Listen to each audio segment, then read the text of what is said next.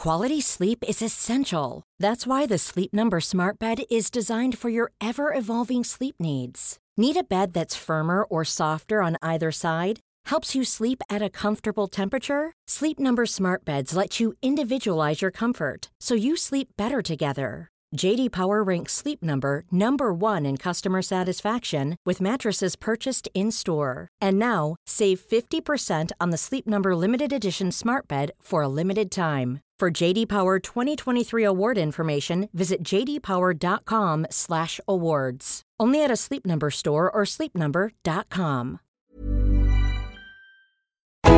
Y a las 9, las 8 en Canarias abrimos la brújula de la economía.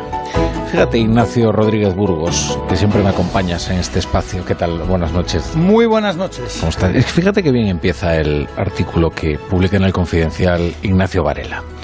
A ver, que lo tengo por aquí. Mira, dice, es que empieza con, una parábola. Eh, Varela, que me ha gustado mucho. Dice, un antiguo profesor universitario que dio clase a varios miembros del núcleo fundacional de Podemos, Pablo Iglesias, Íñigo Errejón, Carolina Vescanza, entre otros, me contó que en cierta ocasión les puso el siguiente ejercicio. Imaginen dos sociedades, la A y la B. En la sociedad A, el más rico tiene 10 y el más pobre tiene 5. En la sociedad B, el más rico tiene 7 y el más pobre tiene 4. Entre ambos suman 11, lo que significa que la sociedad B en conjunto es más pobre que la A.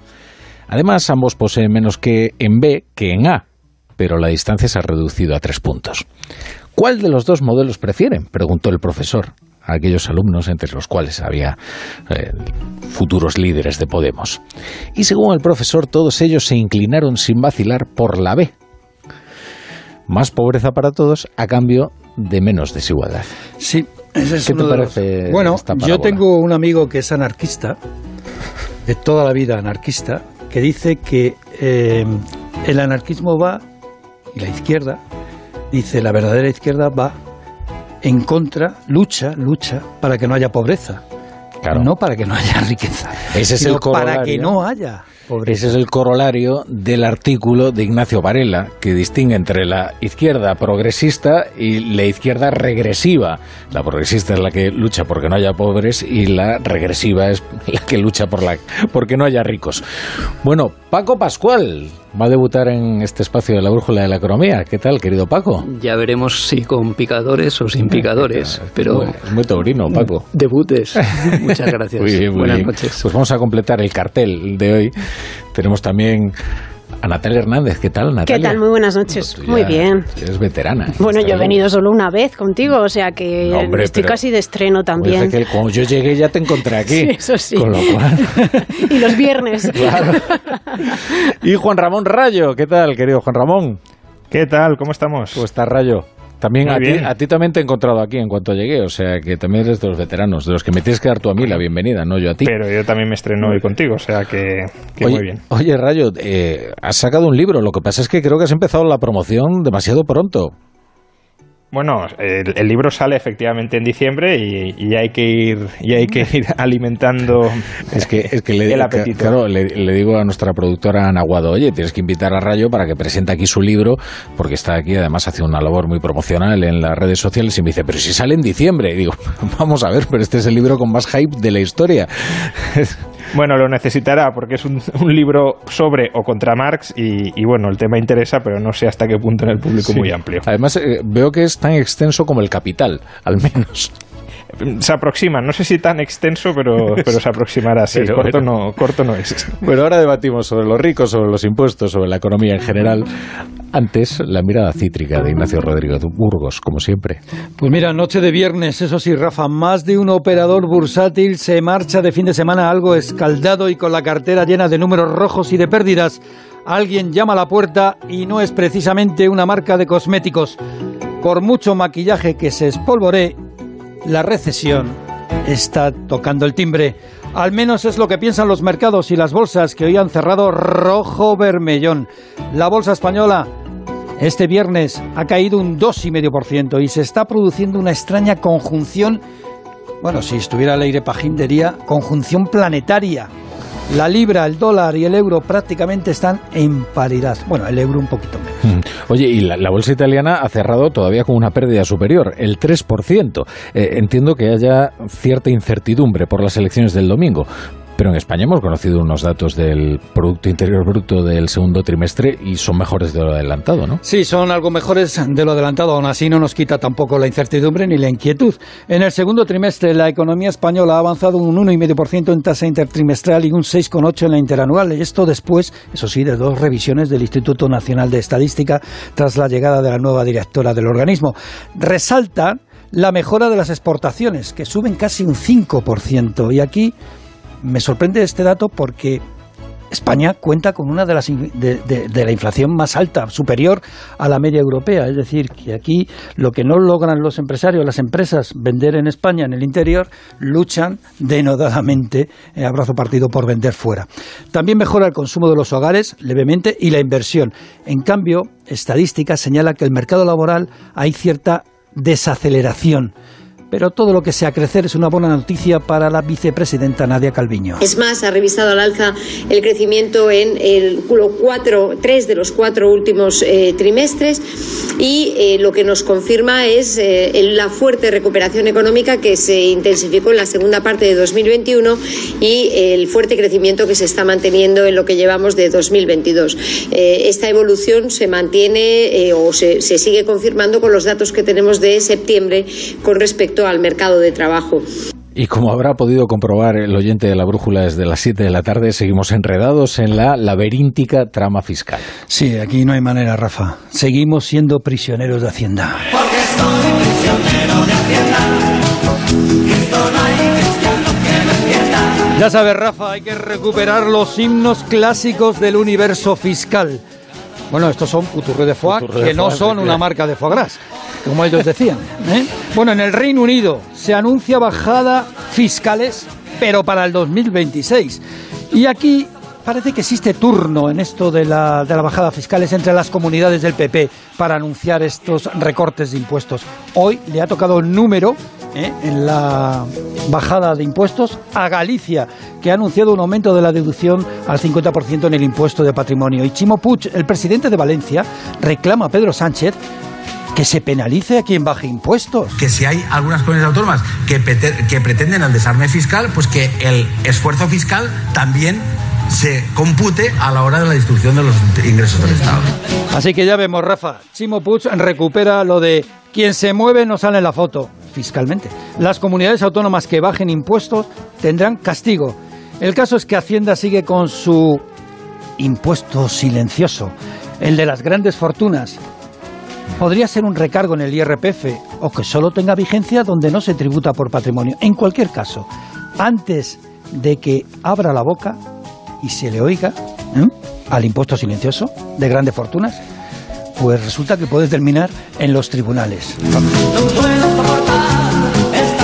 Ahora le preguntamos a nuestros tertulianos si saben algo más de ese misterioso impuesto a las grandes fortunas, del que no se sabe prácticamente nada, al menos no ha trascendido nada, pero igual ellos tienen alguna clave. Antes vamos eh, con el resto de noticias muy rápidamente, con la ayuda de Margarita Zavala. Comenzamos con los datos de turismo del pasado mes de agosto, que son realmente buenos. Sí, así lo ha confirmado el INE en su encuesta de coyuntura hotelera, donde vemos que las pernoctaciones subieron un 34%, de que fuera difícil encontrar alojamiento en este mes. Como consecuencia, los precios subieron de media un 13%. あ。Eso es lo que ocurrió en verano, pero de cara a este otoño-invierno las previsiones no son tan optimistas. Para eso nos fijamos en las cifras de actividad privada de la zona euro, nos fijamos en el PMI, por sus siglas en inglés, que sirve para anticiparnos a lo que puede venir y esa actividad en septiembre se ha contraído.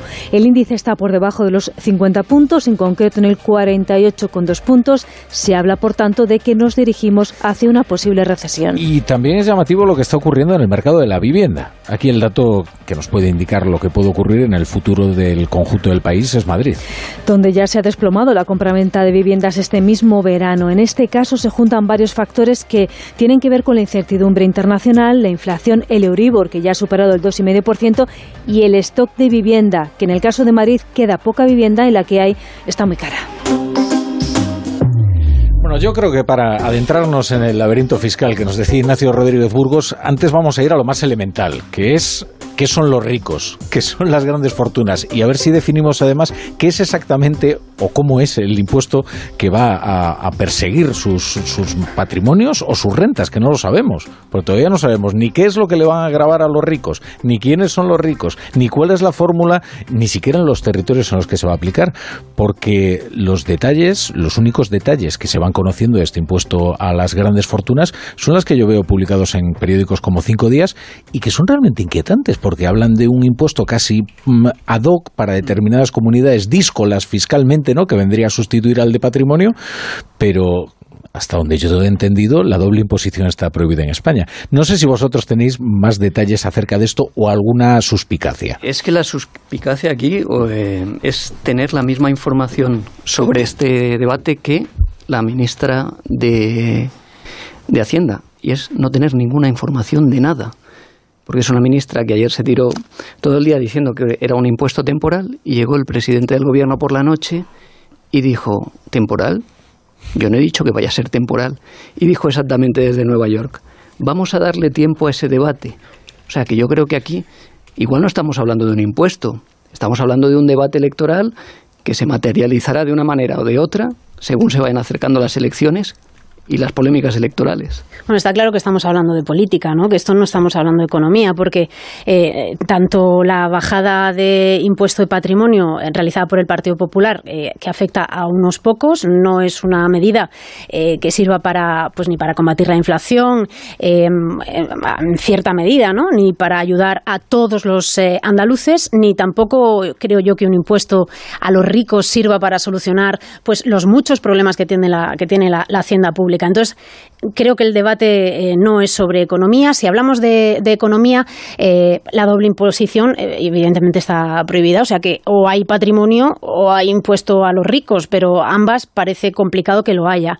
Em, por IRPF. Pero Natalia, entonces lo que pasa es que en esas comunidades el impuesto de patrimonio no desaparece porque no pueden eliminarlo en las comunidades. ¿Qué haría el gobierno? El- eliminar todo el impuesto de patrimonio y luego imponer las grandes fortunas. Pero es que entonces mm, yo creo que tendrían que meterse con la ley de financiación autonómica primero, ¿no? Porque también se ha hablado de poner un mínimo a ese impuesto de patrimonio. Entonces, a lo mejor con un mínimo al impuesto de patrimonio te evita eh, tener que poner un impuesto a, a la riqueza, ¿no? Pero claro, ahí hay que cambiar una ley orgánica. Y eso mm, es bastante complicado y de- evidentemente no va a ser de la noche a la mañana y no antes de las elecciones, como ya nos ha dicho también María Jesús Montero en- en- en muchas ocasiones. Entonces, si lo queremos para allá, porque para allá es para cuando están actuando los gobiernos del Partido Popular y para allá es cuando se celebran las elecciones, eh, pues a ver cuál es el- la magia que se hace, ¿no? Bueno, de Porque- hecho, lo único que conocemos es la fecha, 1 de enero de 2023. Es Sí, pero ¿qué se va a hacer a través de IRPF? Es que los ricos no pagan, o sea, la nómina puede ser muy alta, pero para un rico no te llega, no, es- no eres un asalariado si eres un rico. Entonces, bueno, yo creo que aquí todavía hay, hay mucho que pulir. Dice la ministra que lo llevan estudiando esto ya bastantes semanas. Qué casualidad que haya salido justo ahora cuando el, el debate de- del Partido Popular, no sé, eh, hay que hacer encaje de bolillos, sin duda. Sí, Estabais hablando sobre la transitoriedad del impuesto. Me gustaría leer el título del- de la orden por la que se crea el impuesto de patrimonio en el año 1978. Orden de 14 de enero de 1978 por la que se regula el impuesto extraordinario sobre el patrimonio de las personas físicas. Un impuesto que, por tanto, no había llegado para quedarse, sino que tenía un carácter transitorio que se mantuvo hasta el año 2008, cuando el gobierno de Zapatero, no lo olvidemos, lo suprime para toda España, lo recupera el propio gobierno de Zapatero en el año 2011 excusándose en la necesidad de recaudar más con la crisis, eh, pero lo recupera con un carácter transitorio de dos años, es decir, que en 2013, si nadie hubiese hecho nada, el impuesto de patrimonio hubiese desaparecido en toda España, pero el gobierno de Rajoy fue prorrogándolo año tras año hasta que finalmente el gobierno de Sánchez ya lo ha consolidado con un carácter permanente. Por tanto, que ahora nos digan que van a aprobar un impuesto extraordinario, temporal, sobre las grandes fortunas no significa nada, porque puede ser extraordinario durante eh, 30 o 40 años. Eh, dicho esto, no, no sabemos mucho y tampoco creo que el gobierno sepa mucho, porque efectivamente esto parece más un calentón en respuesta a una medida que en el uso de su autonomía fiscal, no lo olvidemos, ha tomado la Junta de Andalucía y que este gobierno, que siempre suele eh, pues sacar pecho por ser un gobierno que tiene el federalismo en la cabeza, que defiende la descentralización, que se opone a las veleidades recentralizadoras de la extrema derecha de Vox, pues este mismo gobierno, socialista, federalista y anticentralización, está proponiendo de facto una recentralización, una de las mayores recentralizaciones que se haya producido en, eh, en términos fiscales en España. Y y es una recentralización que de momento no parece que esté ni siquiera pensada ni siquiera diseñada y que en los próximos meses pues nos van a ir contando cómo graban a los ricos definiendo que son los ricos bueno con esto de las disonancias ideológicas tú el otro día te preguntabas muy maliciosamente qué opinaría Vox de esta recentralización y a su vez qué es lo que opinaría el PSOE no porque ambos están yendo en dirección contraria exactamente a, la doctrina que suelen predicar bueno pero yo creo que yo creo que Vox lo apoya ¿eh? yo creo que Vox eh. Apoya esta recentralización fiscal, pero claro, querría otro tipo de recentralizaciones también. La cuestión es si el PSOE, eh, yo, soy muy pro descentralización, o sea que a mí me parece horrible tanto desde un lado como desde el otro, pero eh, la cuestión es si el PSOE también apoya la recentralización del gasto, porque esto de recentralizar ingresos y no recentralizar el gasto es una llamada a la irresponsabilidad. Uno recauda y es otro el que gasta. Entonces, ¿dónde está la disciplina y el control fiscal? Pero no resultan conmovedoras las contorsiones de los socios de del, del PSOE en el gobierno. Me refiero a los socios nacionalistas, porque recordemos que en 2014 la primera espita del, de lo que después fue el proceso eh, fue cuando Artur Mas fue a ver a Mariano Rajoy y le pidió un pacto fiscal o independencia, un pacto fiscal que era para recaudar sus propios tributos y hacer lo que le diese la gana. Y ahora nos encontramos que están a un palmo de alinearse con Vox en esta, en yo no creo que sea tan así. O sea, es verdad que el señor Escriba dijo lo que dijo aquí en Onda Cero, pero después no le han seguido los miembros del gobierno. Se habla de armonizar. Sí. pero armonizar, tú puedes armonizar poniendo una horquilla tan estrecha claro, que, que no, haya, no tenga margen de Sí, que no tengan margen de maniobra, pero mm, eh, no creo yo que estén hablando exactamente de, lo mismo. Desde luego están mucho más cerca de eso que del pacto fiscal. Sí. Muchísimo más cerca. A mí lo que me dio la impresión es de que quisieron elevar un debate puramente semántico a una cuestión política. ¿eh? Mm. Es decir, lo que le achacan a Escriba es que fuera por el lenguaje recto y, asintiera ante la palabra maldita, porque es verdad que él no la pronunció. De su boca no salió centralización, entonces para ser exactos hay que, hay que decirlo. Pero cuando Carlos Alsina le pregunta, ¿usted es partidario de una centralización? Él dice sí. Y eso es lo que yo creo, esa inoportunidad política de utilizar una palabra tabú, porque se considera el colmo de lo reaccionario, la centralización, eh, es lo que en el gabinete le, reprochan a Escriba. Y por eso se dice, dejan solo a Escriba. Bueno, pero yo no sé exactamente eh, si, o sea, qué, ¿Cuánto hay de diferente en el discurso que luego defendió María Jesús Montero? Es que yo creo que no. Muy poco. Es que, es que armonizar también es centralizar, no es centralizar plenamente, no es despojar de todas sus competencias, pero sí es recortar la autonomía fiscal. Centralizar la decisión, eso es. Claro, imaginemos que se armoniza con, eh, con el País Vasco y con Navarra. Pues eso desde el País Vasco y desde Navarra con, buenas razones lo verían como un ataque a su autonomía fiscal. Eh, por tanto, armonizar no, no es otra, más que otra forma de centralizar sin llamarlo centralizar. No una centralización absoluta, pero sí una centralización blanda o de mínimos, si queremos. Y, y claro, tampoco olvidemos que, eh, en línea con lo que estabais destacando, todo este ataque contra la competencia fiscal, que es un ataque que empieza hace unos 3, 3 4 años, lo inicia Gabriel Rufián diciendo que a ver si se ponía fin al dumping fiscal que estaba ejerciendo Madrid contra Cataluña. Y esto ya es el colmo del despropósito. Es decir, un partido que legítimamente o no es otro debate, pero se quiere secesionar, quiere que Cataluña se secesione de España, reclamándole al gobierno de España, que es un gobierno que ellos consideran ilegítimo sobre el territorio o que aspiran a que no sea el gobierno de su territorio, que coordine una cartelización de los territorios españoles para establecer un tipo eh, impositivo mínimo en patrimonio, en sucesiones y en IRPF. Es decir, em, es un, es un disparate contra sus propios planteamientos políticos, pero que de nuevo muestra que, bueno, pues esto de la descentralización para muchos es una descentralización a la carta. Descentralizo en lo que a mí me interesa y en lo que no centralizo. Es solo una cosa, decía Rayo, ese impuesto temporal o extraordinario de patrimonio del 77 eh, se, encaja, se, encajaba dentro de esos pactos de la Moncloa, ¿no? de, una unión de partidos políticos, de sindicatos, de empresarios.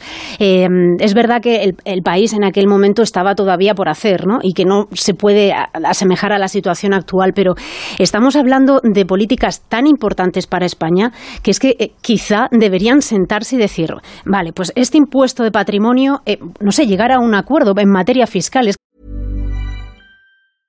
Ready to pop the question? The jewelers at BlueNile.com have got sparkle down to a science with beautiful lab-grown diamonds worthy of your most brilliant moments. Their lab grown diamonds are independently graded and guaranteed identical to natural diamonds, and they're ready to ship to your door. Go to Bluenile.com and use promo code LISTEN to get $50 off your purchase of $500 or more. That's code LISTEN at Bluenile.com for $50 off. Bluenile.com code LISTEN. One size fits all seemed like a good idea for clothes. Nice dress. Uh, it's a it's a t-shirt. Until you tried it on. Same goes for your healthcare. That's why United Healthcare offers a variety of flexible, budget friendly coverage for medical, vision, dental, and more. So, whether you're between jobs, coming off a parent's plan, or even missed open enrollment, you can find the plan that fits you best. Find out more about United Healthcare coverage at uh1.com. That's uh1.com. Hey, it's Ryan Reynolds, and I'm here with Keith, co star of my upcoming film, If, only in theaters, May 17th. Do you want to tell people the big news? All right, I'll do it. Sign up now and you'll get unlimited for $15 a month in six months of Paramount Plus Essential Plan on us. Mintmobile.com slash switch. Upfront payment of $45 equivalent to $15 per month. Unlimited over 40 gigabytes per month. Face lower speeds. Videos at 480p. Active Mint customers by 531.24 get six months of Paramount Plus Essential Plan. Auto renews after six months. Offer ends May 31st, 2024. Separate Paramount Plus registration required. Terms and conditions apply if rated PG. Que tenemos una inflación galopante, es que eh, tenemos una crisis a pesar de los datos del PIB del, trimestre que hemos visto. Nos queda acabar el año, nos queda el año que viene, tenemos subidas de tipos de interés. Entonces yo creo que deberíamos mm, poner las luces largas y mirar un poco más allá, pero claro, parece imposible ¿no? con el sistema político. Bueno, de hecho te diré que algún tertuliano se quejó de, del debate, ¿no? Sobre, fíjate, aquí estamos enredados con esto. Y yo digo, oye, cuidado, con las idioteces que hemos debatido tantas veces en España, hablar de política fiscal a mí me parece incluso algo elevado. un sistema de financiación no, me, parece, me parece un debate bastante pertinente. ¿eh? Y, es que hay veces ¿no? que, que siempre eh, nos quejamos de la conversación pública. Oye, pues si la conversación pública, en lugar de girar sobre abstracciones identitarias, está girando en torno a la política fiscal y a lo que es justo, legítimo e incluso a la autonomía fiscal de, las comunidades. A mí me parece que es bastante interesante. ¿eh? Sí, sí. Y además, eh, yo, tres cositas muy rápidas. Los impuestos tienen como fin recaudar recaudar ingresos para, para los servicios públicos, pero en este caso veo que mm, se busca también, sobre todo, recaudar votos. ¿Eh? estamos ya en campaña electoral. El tema del impuesto de las grandes fortunas puede generar en una doble imposición, por un lado, en una discriminación por territorios, porque hay una posibilidad mm, que defienden, por ejemplo, algunos miembros de técnicos de, de, la Organización de Técnicos de Hacienda, del sindicato Gesta, en la que se impondría el impuesto en aquellos territorios donde se ha suspendido el impuesto de patrimonio. De tal manera que tendrías diferentes impuestos por territorio, lo cual sería, eh, eh, vamos, un carajal tremendo, ¿no? Y, vamos, un enjuague fiscal desde todas, todas. Esto terminaría en los tribunales. Y la ofensiva del gobierno con el impuesto de grandes fortunas, lo que ha conseguido es una cosa muy importante a mi interés, eh, según, según yo lo veo. Y es que ha logrado tapar otra de la ofensiva del PP que no tiene que ver con patrimonio, que es la deflactación del impuesto de la renta, que el PSOE se opone, pero se opone no en todos los territorios, porque por ejemplo se ha aprobado en el País Vasco se ha anunciado, pues donde está con, gobernando el PSOE. Y eso, con el impuesto de las grandes fortunas, ha logrado.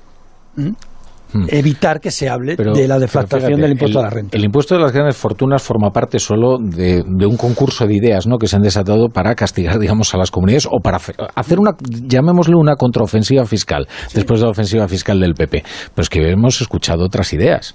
Además, eh, Claro, generalmente cuando de un político dices ha tenido una ocurrencia, él se enfada mucho, pero esta vez el propio Chimo Puig reconoce que ha sido una idea momento. que se le ha ocurrido hoy.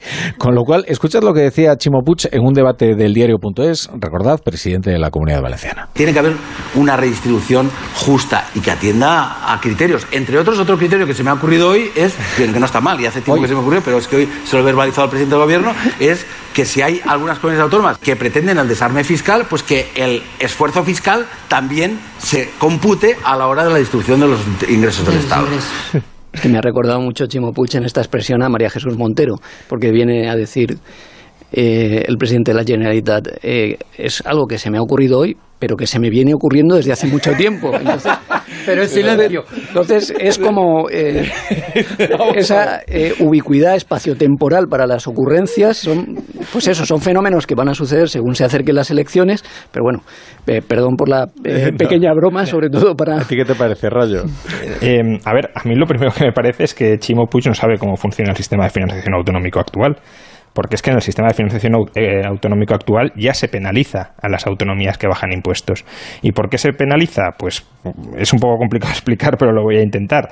El 75% de la recaudación que supuestamente han de tener las comunidades autónomas en función de los impuestos que tienen cedidos y transferidos, ese 75% se, se coloca en un fondo común, que es el Fondo de Garantía de Servicios Públicos Básicos, y luego ese dinero se redistribuye entre las autonomías en función de distintos parámetros. Pues bien, cada autonomía, repito, ha de aportar el 75% de lo que se supone que tendría que recaudar con los impuestos que se le han transferido. De tal manera que si una autonomía baja impuestos, eh, igualmente tiene que aportar el 75% de lo que debería haber recaudado por ese impuesto. De modo que no es que se lo ahorres a tus ciudadanos, es que se lo ahorras, pero lo tienes que seguir poniendo en el fondo común. Eso ya está penalizado. Con lo cual, que diga Chimo Puig hay que penalizar a las autonomías, pues no sé si se refiere a que hay que penalizarlas todavía más o es que lo más probable es que ni siquiera sabe cómo se determinan los criterios por los que se les transfiere el dinero a los eh, presidentes autonómicos. Pues mira que se queja ¿eh? del sistema de financiación. Si no Bueno, lo conoce, desde luego. Valencia tiene motivos para quejarse. Pero eh, antes eh, Ignacio Rodríguez Burgos me explicaba algunas de las razones por las que Valencia tiene razones para quejarse del sistema de financiación y es muy interesante porque apela a la lógica de la politización, ¿no? que termina volviéndose contra uno. La política fiscal, sobre todo, es política.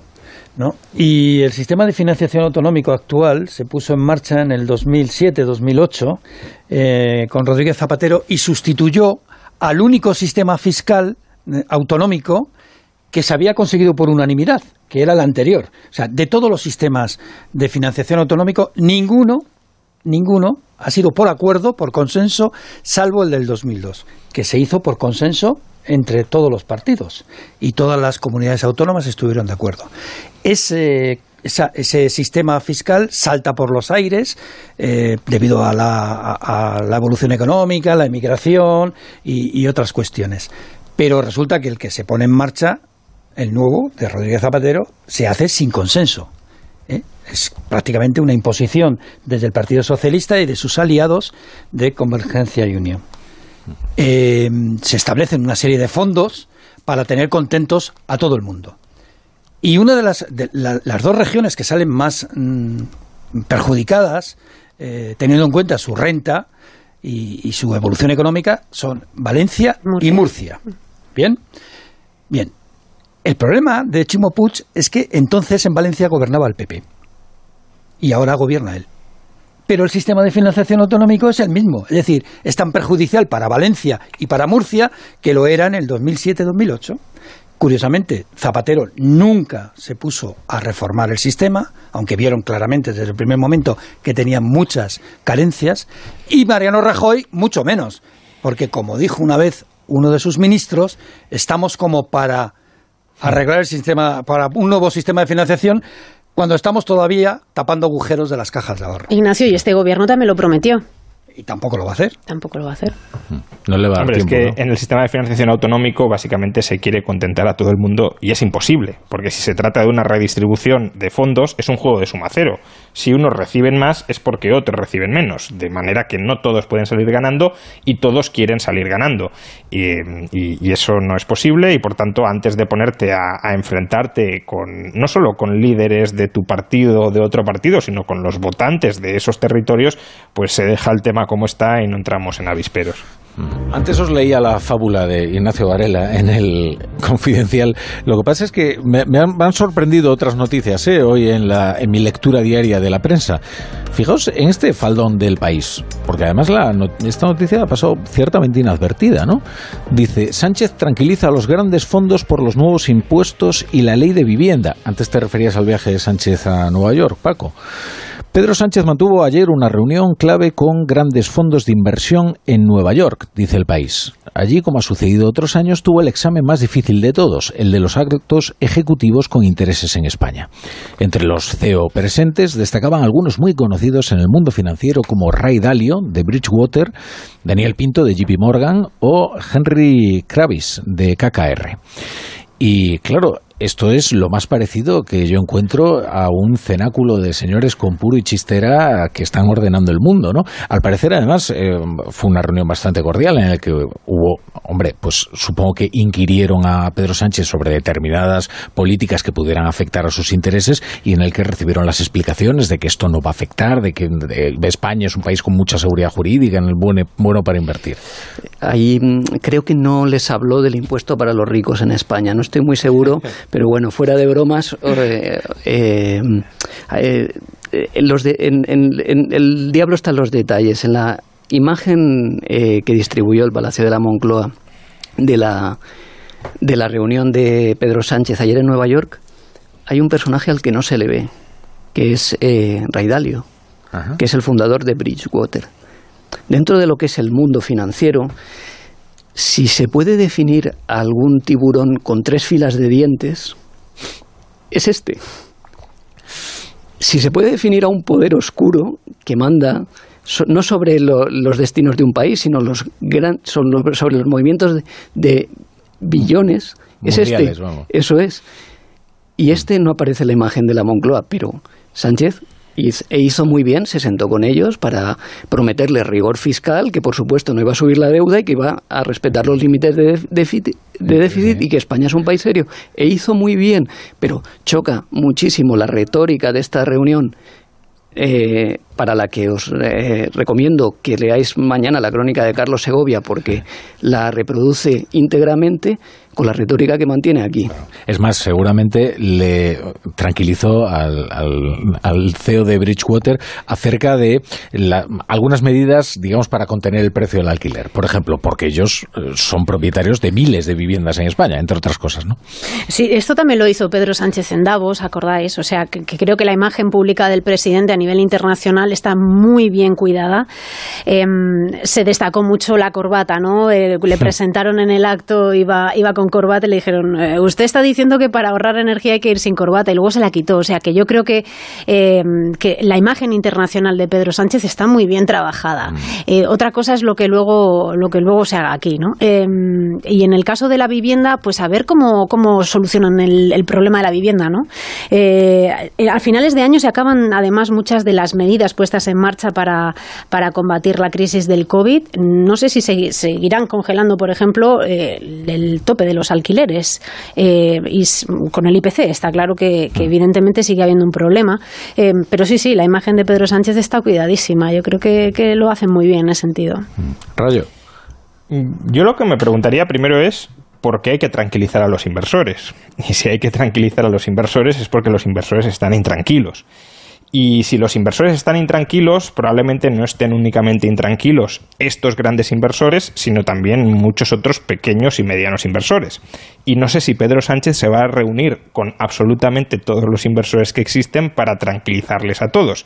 Y si no es así, pues entonces a lo mejor lo que convendría no es tanto reuniones cerradas, a puerta cerrada, donde no conocemos el contenido y donde Pedro Sánchez quizá, esté diciendo no te preocupes, que aunque tenemos un discurso público, luego no vamos a hacer nada de lo que estamos sosteniendo, que lo que estamos diciendo ante el público es simplemente para mantener engañados o, o, anestesiados a los votantes, pero luego mantendremos una política bien orientada. Quizá ese discurso de seriedad, de rigor, habría que transmitirlo públicamente para que se enteren no solo algunos, algunos contados grandes inversores, sino también los pequeños, medianos, incluso grandes que nos estén reuniendo con Sánchez. Sí, Ignacio.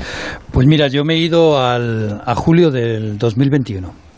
En julio del 2021, concretamente el día 20 de julio, el presidente del gobierno se reunió con numerosos fondos de inversión en Nueva York, ¿no? prácticamente los mismos que ahora, y les dijo lo siguiente. Bueno, el titular eh, de, curiosamente del país, del mismo periódico, era Sánchez trata de calmar a los fondos de Estados Unidos ante su inquietud por la reforma laboral y la ley de vivienda. Y le dice, la reforma laboral, las leyes del mercado laboral, serán eh, para conseguir unas relaciones laborales similares a las alemanas. ¿eh? E insistió en que la ley de límites a la subida del alquiler será una legislación como otras europeas y que no tendrán por qué preocuparse. Mm. Un año después, vuelve a reunirse con los mismos fondos con el mismo objetivo, calmar a los fondos de inversión para tal. Es decir, parece como que se repite la historia y no sé hasta qué punto eh, consigue el objetivo. ¿no? Lo que es curioso es que dentro de España ya no se reúna con los empresarios, ¿no? Antes sí que estaba acostumbrado a hacer estas reuniones con la COE, con eh, la banca, y ahora sí que lo veamos con, sí. con empresarios internacionales, bueno, ¿no? Todo, aquí en España claro. cambió por ciudadanos. Sí. sobre todo que, que, el discurso público aquí en España sea casi un cuento victoriano en el que los orondos plutócratas parece que están asediando con sus intereses eh, todos espurios al gobierno de progreso mm. y luego se reúne con los verdaderos con, con, gente que tiene muchísimo más poder que Garamendi. ¿eh? Se reúnen con los que pueden derribar la, la, deuda de un país y hace muy bien en reunirse. Ray Dalio es el gran apostador eh, contra el euro que hay en, en, el mercado internacional y que se está frotando las manos con que gane Giorgia Meloni en Italia. Claro. Porque va a apostar contra el euro. Entonces es normal que el presidente del gobierno trate de calmarles. Oye, me has puesto, de verdad, Paco, así de gusto. Me has puesto el siguiente tema ya en bandeja, porque justo iba a preguntaros yo por las elecciones legislativas de, en, en, Italia el domingo y qué repercusión que creéis que tendrá para la, para la economía comunitaria. Yo veo que por lo menos las instituciones europeas ya dan casi por descontado la victoria o que Giorgia Meloni va a ser la próxima primera ministra. Mm y noto una cierta resignación. A ver, entendedme. Allí donde el discurso antipopulista ha sido más, más feroz, más. Aquí, sin embargo, se trata de. Eh, oye, vamos a contener los daños, ¿no? Eh, Weber, eh, del Partido Popular Europeo, ha sancionado prácticamente la, la coalición que, que, llevará al gobierno a Giorgia Meloni si se cumplen las encuestas. Está todo el mundo como diciendo, oye, llamemos a la tranquilidad y ya veremos cómo moderamos a esta mujer, ¿no? Lo explica muy bien The Economist en, en el número de esta semana. Eh, dice, se pregunta algo así como, ¿cómo de atadas tiene las, eh, las, mano, las manos Meloni, ¿no? Entonces, eh, dice, se espera, por ejemplo, una ofensiva en la inmigración, en la inmigración ilegal. pero claro, es que Salvini ya estuvo en el gobierno mm. con una política similar y lo que se topó y con lo que no pudo fue con el derecho internacional, ¿no? Y con las normas que imponía la Unión Europea. Em, por ejemplo, sus miembros, los miembros de su partido, están, son ampliamente con un sentido católico, ¿no? Pero ella, por ejemplo, eh, pues ha manifestado que no tiene previsto tocar nada de, del aborto, por ejemplo, ¿no? O sea que eh, euroescépticos hablábamos, pues sí, pero claro, se va a enfrentar a que el más del 70% de los italianos está a favor de estar en el euro. O sea, eh, creo que es un mal y necesita Tajani también en el gobierno, que claro. no es precisamente un euroscéptico. Claro, entonces eh, creo que está bastante controlado eh, esas eh, fuerzas dentro del paraguas de la Unión Europea. Yo creo que más que eh, euroescéptico, lo que preocupa en Bruselas es que sean rusófilos. Eh, pero pero ella es, no ha sido tan... No, ella, ella es eh, cada día de la semana una cosa. O sea que es un poco... o sea, y no es ella solo, es Berlusconi, que se, que se ha declarado abiertamente rusófilo esta semana, que ha justificado de aquella manera la invasión de Ucrania, diciendo que lo, lo único que quería este buen, chi- este buen chico llamado Vladimir era eh, sacar del gobierno a un payaso llamado Volodymyr. Entonces, eso es lo que realmente preocupa por un lado, y por otro lado, este es un gobierno populista de extrema derecha que va a ganar las elecciones por el descontento social a las reformas. Y entonces, ¿qué va a pasar ahí? Eh, ¿Va a seguir haciendo las reformas o va a romper con Europa? ¿Qué va a hacer Europa? Que eso es lo que está por ver. ¿Va a activar el mecanismo para proteger a la deuda italiana y comprar bonos italianos mientras Italia no hace sus deberes? ¿O se va a quedar quieto? Esas son las dos O le va a incógnitas. cerrar el grifo porque 200.000 millones de euros de los fondos europeos están eh, todavía por ver eh, cuánto va a llegar. Entonces, eh, aquí- Puede ser, puede ser. Pues entonces, si le cierra el grifo y la, la deuda italiana se empieza a, tamba- a tambalear, el compañero, el colega de mesa eh, de Pedro Sánchez, eh, llamado Ray Dalio, va a ganar mucho dinero apostando contra pero el no euro. creo porque si Pedro Sánchez ya le ha dicho que no, Ah, pues bueno, y además iba con corbata en la foto. ¿eh?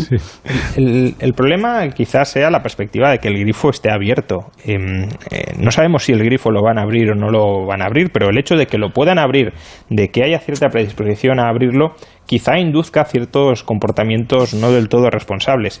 Eh, Luis Garicano esta semana en el artículo que publicó en Financial Times eh, daba un dato que, que es verdad, no, yo al menos no había caído en ello. Eh, a, a Mario Draghi lo dejan caer eh, cuando el Banco Central Europeo anuncia el nuevo mecanismo para rescatar países. ¿Y por qué? Pues porque, claro, si no hay un mecanismo abierto, necesitas a un tipo serio, a un tecnócrata que inspire confianza en los mercados porque estás a merced de los mercados. Ahora, si el Banco Central Europeo sale y dice, bueno, pues si hay un ataque de los mercados yo te voy a rescatar, pues entonces incluso los más impopulares o los más populistas pueden estar al frente del gobierno confiando en que el Banco Central Europeo los rescate y que no tengan que adoptar políticas que no quieren adoptar. Bueno, pues he estado muy a gusto con vosotros, pero voy a tener que poner fin a este cenáculo de terminales mediáticas. Eh, Juan Ramón Rayo, muchas gracias eh, por estar aquí en La Brújula y nada, te Un esperamos, te esperamos por aquí. Natalia Hernández, buenas, Buenas noches. Y Paco Pascual, espero que vuelvas, que hayas estado a gusto y vuelvas aquí a La Brújula. Siempre que ¿eh? me invites. Venga, Ignacio, Hasta pasa, lunes. pasa un feliz fin de semana. ¿eh? Muchas gracias. muy amable.